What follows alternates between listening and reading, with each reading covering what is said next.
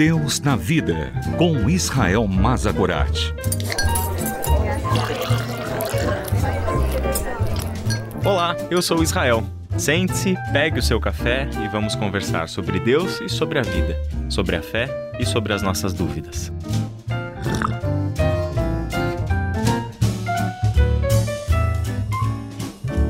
Olá, meu irmão e minha irmã, que bom que nos reunimos para mais um episódio do Deus na Vida e hoje nós vamos conversar sobre milagres e segredos, baseados no texto de Marcos, capítulo 7, do versículo 31 até o versículo 37, em que nós lemos o seguinte: A seguir, Jesus saiu dos arredores de Tiro e atravessou Sidom até o mar da Galileia e a região de Decápolis. Ali, algumas pessoas lhe trouxeram um homem que era surdo e mal podia falar, suplicando-lhe que lhe impusesse as mãos. Depois de levá-lo à parte, longe da multidão, Jesus colocou os dedos nos ouvidos dele. Em seguida, cuspiu e tocou na língua do homem. Então voltou os olhos para o céu e, com um profundo suspiro, disse-lhe Efatá, que significa abra-se. Com isso, os ouvidos do homem se abriram, sua língua ficou livre e ele começou a falar corretamente. Jesus ordenou-lhes que não o contassem a ninguém. Contudo, quanto mais ele os proibia, mais eles falavam.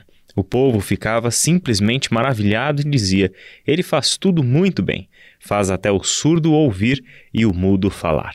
Essa história em que Jesus cura um homem surdo e que tinha dificuldades para falar é uma das muitas histórias que o evangelista Marcos registrou em que Jesus realiza um milagre, um sinal miraculoso e proíbe as pessoas de contar sobre o que havia acontecido com elas. Por que exatamente Jesus faz isso? Será que o propósito de Jesus não era tornar público quem ele era? Será que a intenção de Jesus ao vir a este mundo não era justamente a de proclamar as boas novas do reino de Deus e, por meio dos seus muitos sinais e maravilhas, sua pregação, seu ensino, seus discípulos, mostrar ao mundo que ele veio da parte de Deus? O que nós podemos entender para a nossa vida hoje? Será que Jesus não quer que nós anunciemos as coisas que ele tem feito em nossas vidas? Quando os evangelhos, mas especialmente Marcos, contam histórias em que Jesus está proibindo pessoas de que testemunhassem a respeito dele e das coisas que ele havia feito por elas, o propósito é exclusivamente dentro do ministério público de Jesus. Pois no Evangelho de Marcos, a questão gira em torno da identidade de Jesus e esta só seria revelada na cruz do Calvário.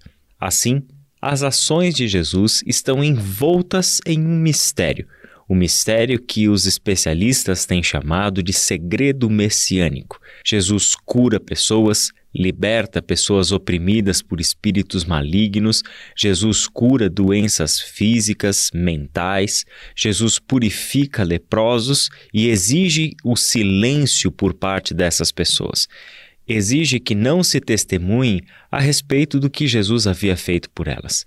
Isso é parte da estratégia do ministério de Jesus.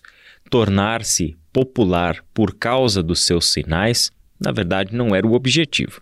Jesus queria que os seus sinais mostrassem, sim, a presença do reino de Deus entre aquelas pessoas que estavam acompanhando o seu ministério. A popularidade de um curandeiro, no entanto, seria perigosa para Jesus. E na verdade, a gente viu que, por mais que Jesus proibisse que as pessoas falassem a respeito dos seus milagres, mais elas anunciavam para os outros o que Jesus vinha fazendo por elas.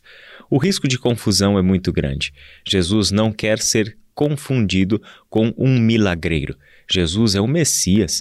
Jesus não vem a este mundo simplesmente para realizar os sinais miraculosos.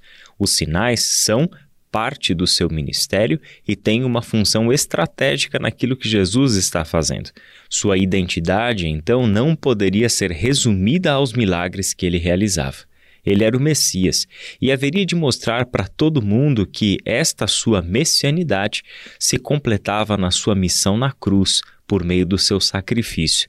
Era ali que ele mostrava ao mundo quem verdadeiramente ele era e a razão pela qual ele realizava sinais e maravilhas. Se trouxermos este assunto para as nossas vidas hoje, veremos que Jesus realiza no nosso meio muitas coisas que testemunham quem ele é. principalmente a transformação da nossa vida interior. É a partir da transformação do nosso caráter, a partir da reconciliação com Deus que Jesus promove, é que Deus está mostrando para o mundo o maior milagre que pode acontecer. É a amizade da criação com o Criador ser plenamente restaurada. Que Deus te abençoe e até a nossa próxima reflexão. Deus na Vida, com Israel Mazakorat. Para ouvir novamente, acesse transmundial.org.br.